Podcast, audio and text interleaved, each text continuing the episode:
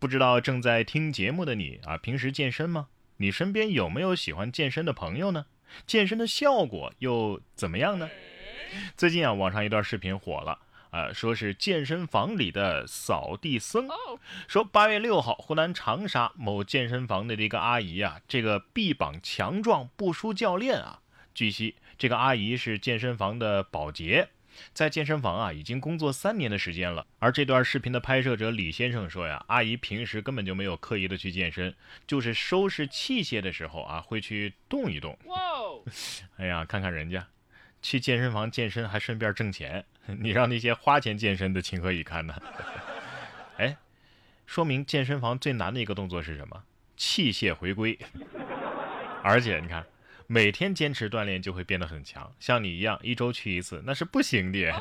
下面这位男子啊，可能也是想呃健一健身，锻炼锻炼身体，可惜啊，他选错了 PK 的对象。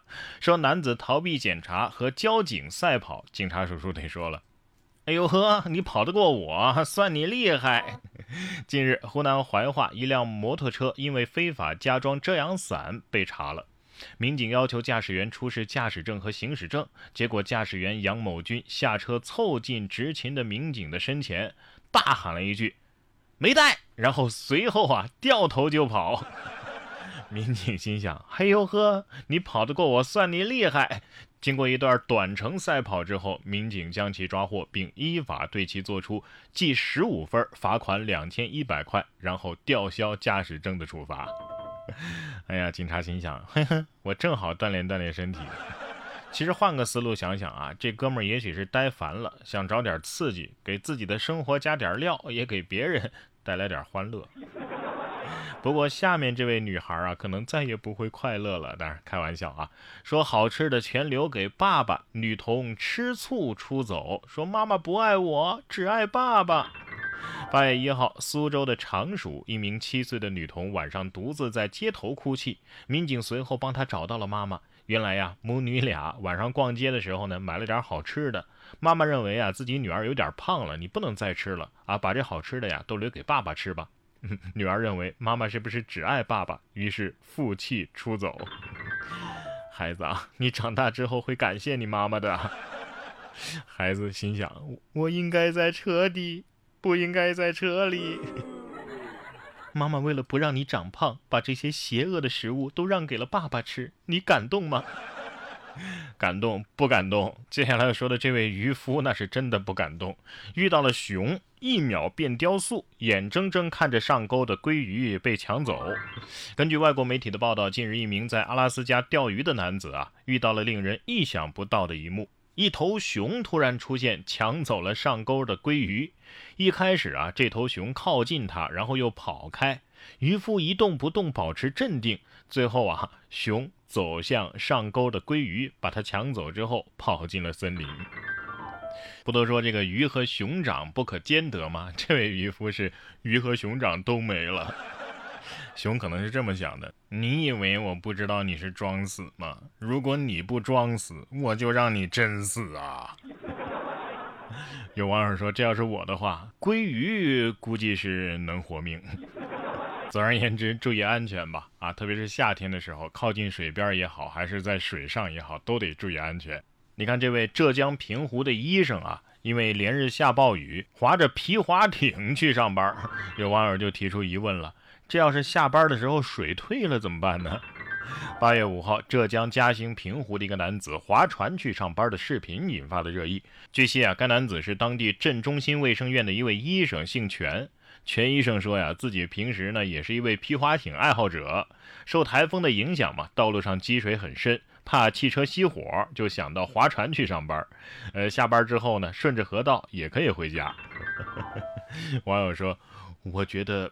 他等这场雨等了很久了，从他接受采访的声音里，我都听出了雀跃的感觉。什么怕车熄火，这些都是借口，是吧？就是想划皮划艇。然后不小心起来晚了，也可以跟医生说：“喂，领导，我我这儿划船的时候搁浅了呀，我我晚点到啊。”看来有必要考个船证了，是吧？夏天啊，最令人讨厌的除了暴雨、高温，哎，还有一个。对喽，蚊子。人们为了灭蚊子呀，也是想尽了各种各样的办法。最近啊，菲律宾的一位网友就是靠声音灭蚊的。有网友就在网上评论说：“求你来我家吧！”说每年夏天蚊子都会大批的出没，让人头痛不已。一位菲律宾的网友啊，最近就被人调侃是行走的灭蚊器。这位网友啊，在视频当中我们可以看到啊，他是用声音吸引蚊子，然后两只手一拍，一大批蚊子瞬间就能被拍死。甚至有人惊叹。狗子都看傻了，他可能是这么说的，他说的是文语啊，文语翻译过来的意思是这样的：开饭了，开饭了，都排好队啊！蚊子说：好的，好的，我们来了。然后他就来了个突然袭击。有网友说呀，要是把他的声音给录下来，然后批量的生产灭蚊器，这是个好生意，是吧？厉害是厉害，就是我觉得最好啊，你拍拍死就完事儿了，不用把手摊开给我们看。密集恐惧症啊！这视频是真的假的，我们不知道啊。但是在生活当中，我们确实能够看到很多的演员，当然这个演员得打个引号，说的是有这么七个人啊，围观算命大师。这围观的七个人当中啊，有六个人都是托儿，剩下的一个被骗之后还在数数呢。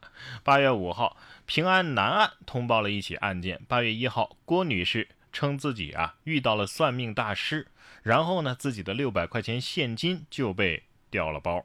经过民警审讯，嫌疑人交代啊，他们七个人当中有一个人假扮算命大师，另外六个人当托，让受害人呢用钱包住所谓的被开光的金佛和消灾符，让受害人转身背对着他向前走一百八十步，而且不能回头，要是回头了就不灵了。